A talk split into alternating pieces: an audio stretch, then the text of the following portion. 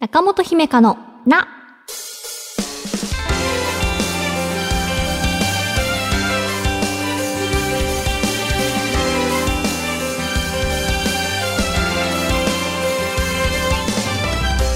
心理カウンセラーの中本姫香です。今回はこんなメッセージから。福島県ラジオネームコデランにコータさん。姫たんおはようございます。ポイ活についてのリアクションです。自分もポイ活はよくします。基本節約できるものならどんどんお得になりたい人なので、スマホ決済やそのポイントのくじなど、やれる分はできる限りチャレンジしています。1日30分くらいはかかりますが、貯めたポイントで宿代はじめ、いろいろと安くできた時の達成感は大きいものがあります。ということで、ポイ活確かに私これも、えっと、10月5週目のフリートークでお話ししましたが、ありがとうございます。ね、なんか、あの、父もたくさんのポイ活サイトを知っていて、あの、たくさん教えてくれようとしたんですけれど、初心者の私はね、初めから全てを網羅できる自信はなかったので、あ、ちょっと待って待って待ってと。あの、ちょっとできることから少しずつやっていくからっていう風になってしまったんですが、でも1日30分くらいって、それぐらいありそうっていう風に。はいはい。それが日課のようになるとね、苦ではないみたいですし、あと、ポイント貯まった時がやっぱり嬉しいんでしょうね。宿代とかが大幅にね、マイナスできたら、ポイントから使えたらすごいいいですしね。私あんまりその豆じゃないので貯めるのも難しいんですけれど、すぐ使っちゃうんですよ。100円未満とか、あの、端数をみたいな使い方しちゃうので、たまらないですね。うんうん。まあでも、コデランニコータさんはじゃあ、ポイ活めちゃくちゃやってるっていうことで、いいですね。中本姫香のな、最後までお付き合いください。私への質問も大募集中です。中本姫香のな。姫香セレクション。私が見た映画や読んだ本、漫画などから生き方や考え方、カウンセリングのヒントになるかもと思った作品を紹介するコーナーです。今回のテーマはこちら。死ぬまで生きる日記という本を紹介します。えー2023年4月20日に生き延びるブックスから出版されました。著者はドモン・ランさん。小説や短歌などの文芸作品やインタビュー記事の執筆を行っている方です。この本は随筆エッセイの分類になります。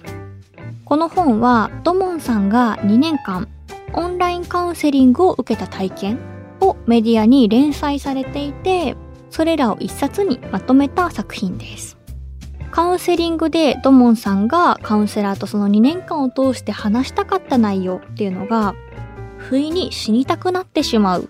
気持ちが小学生の頃から20年くらいずっとあったっていうことなんですね。っていうことでタイトルが死ぬまで生きる日記っていうことです。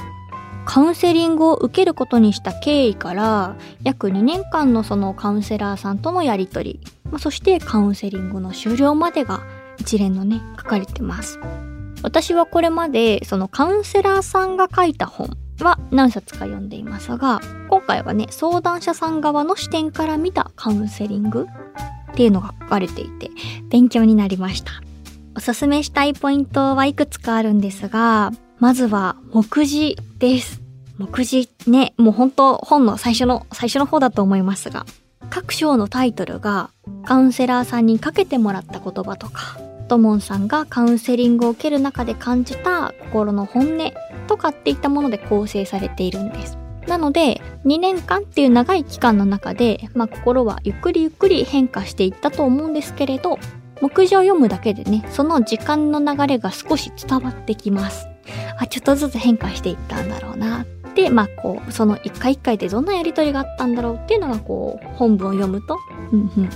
詳細に書かれているっていう。そして、そのカウンセラーさんの言葉が温かいんですよね、目次に書かれているね。その、ドモンさんと中本は違う人生を送っていますし、他の読者さんもね、一人一人違った歩みをしてきているはずですけれど、それでも目次をぼーっと眺めているだけで、なんだかこう励まされるようなとか、温かい気持ちになるような、そんな目次です。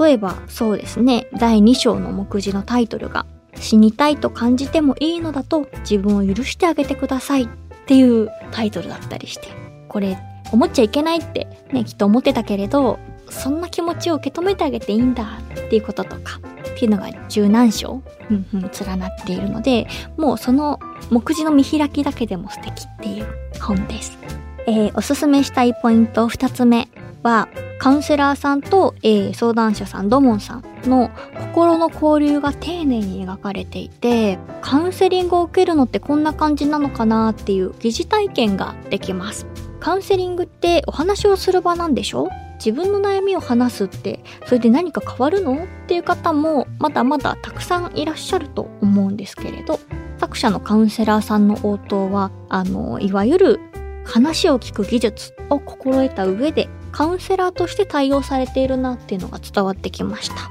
なので、まあ、友人や家族に話すのとはちょっと違った答えが返ってくると。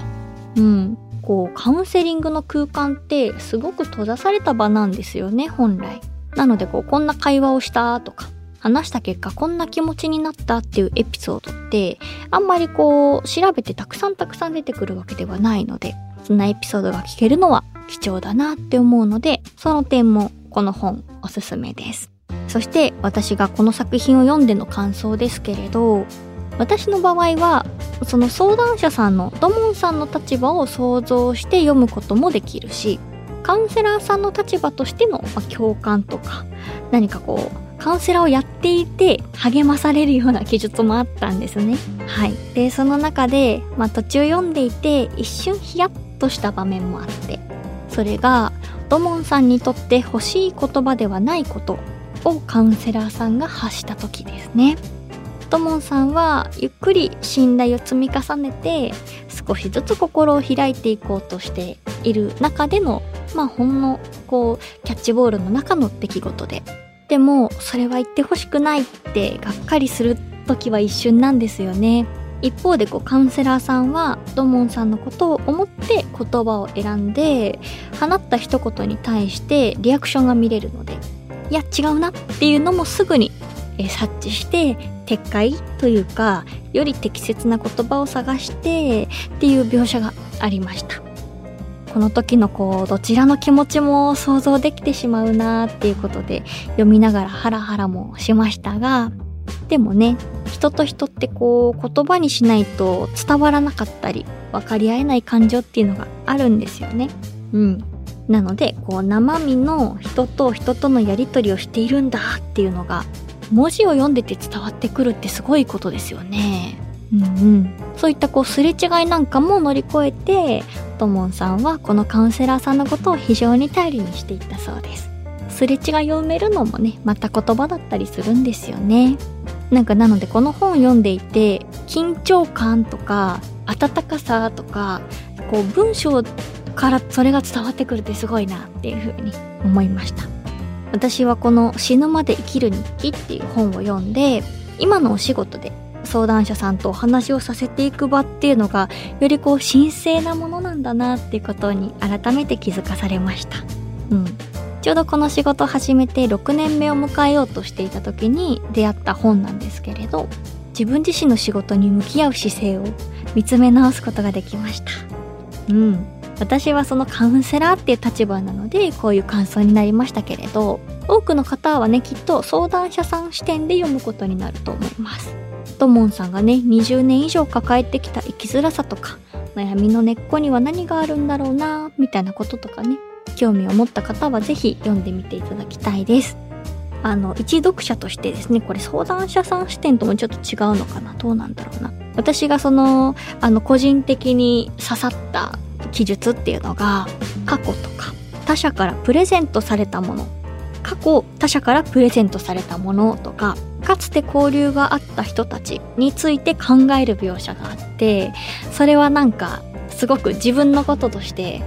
なるほどなーっていうふうに、うん、ちょっと考えましたね。はい。そんな一冊を通して、まあ、いろんな感情に触れることができたりとか、カウンセリングの体験ができたような気持ちになれる、そんな一冊です。うん、なんか出会えてよかった本だなって思った一つの、はい、すごい素敵な作品でした。以上姫かセレクションでしたこの番組ではあなたからのお悩みを一緒に共有していきますぜひお便りお待ちしています。中本姫香のな。中本姫香のな第116回いかがでしたか？あのね何かカウンセラーとして励まされたんですねっていうことだったんですけれどその私はこの本読んでいて思ったことはこのカウンセラーさんまずすごく、うん、優秀な方なんだろうなって、まあ、ドモンさんと相性がいいのもあるけれどすごく優秀な方なんだろうなっていうのが伝わってきて、まあ、一回自信がなくなったんですね割と序盤で。わカウンセラーって仕事やっぱ難しいよなみたいなことも思ったんですけれどでもそんなカウンセラーさんでもこう毎回完璧なカウンセリングってやっぱり難しくて時にこう違うボールを投げてしまうこともあるんだなとかでもそれでもこうそれは相談者さんを思って言った言葉だしそして何かこうこの人自分を傷つけようとして言ったわけじゃないんだっていうその思いは伝わっているはずだから仕事としてね目の前の相談者さんと向き合う姿勢っていうのが大事なんだなっていうことを考えさせられてすごくこう励まされた一冊になりました。とそのドモンさんが毎回こうま真面目な方なんですね。なので何かこう宿題をくださいっていうふうにおっしゃってじゃあこういうことについて観察してみましょうかとかって言われたことを毎回こう丁寧に実践されるんですね。例えば今まで自分が感じた幸せだった瞬間って何かなと思って、まあ、ノートに羅列してみたらあ意外といっぱいあるぞみたいなこととか。何かこうなのでそういったともんさんのすごく真面目なところも出ているしカウンセリング受けてからこう次回までどうやって過ごしてるんだろうっていうところってもちろん人によるのでその毎回毎回ねこう何か課題をステップアップしなきゃなっていう方だけでなく、まあ、ふらっと気軽に受ける方もいると思うんですけれど何かこうそういった時間を毎週重ねる中でうんだんだん何かその最初の頃とご自身が変化していっている様子なんかも書かれていて何かすごくこうただ話をするっていうシンプルなやり取りですけれどでもこれがあるのとないのとでともんさんの考え方が、うん、すごく変わっていった様子。2年間かけてっていうのが丁寧に書かれていて。なかなかこれってねそのカウンセラーが書いた本だと表現されない部分かなっていうふうにこういうやり取りをされて、えー、相談者さん帰っていきましたよみたいなことはあるんですけど。っていう点でも何か今まで私が読んだことなかった本で、はい、あの、出会ってよかった。下半期、すごくグッときた本第1位ですね。はい。何か私読書習慣が絶対にある人ではないので、この番組通して読まなきゃなって言って、で、読んだ結果めちゃくちゃいい出会いしたってなれるので、ありがとうございます。えー、番組ではあなたからのお便りお待ちしています。ちょっぴり長電話のコーナーで不安や悩みを話したいという方は事前に番組スタッフから番号非通知で電話をします。なのでお便りを送った方は非通知の電話も着信できるように設定してください。よろしくお願いします。メールアドレスは中アットマーク JOQR.net naka アットマーク JOQR.net です。そして番組の感想はハッシュタグひめたん文化放送をつけて SNS でつぶやいてください。番組の公式アカウントもあるのでフォローよろしくお願いします。また、Apple Podcast、Spotify、Amazon Music などでお聞きの方は更新通知が届きますので、ぜひ番組のフォローもよろしくお願いします。次回の更新は12月25日月曜日午前7時です。1週間後、またお会いしましょう。クリスマスですね。あ、年内最後の配信です。お相手は中本姫香でした。またね。今週の小さな幸せ。ラジオネーム遠洋サービス業さん。ふとあの曲聴きたいなと思いつつ入ったお店でまさにその曲が流れてました。ねえ、これすごいですね。心読んだ？みたいになりそうです。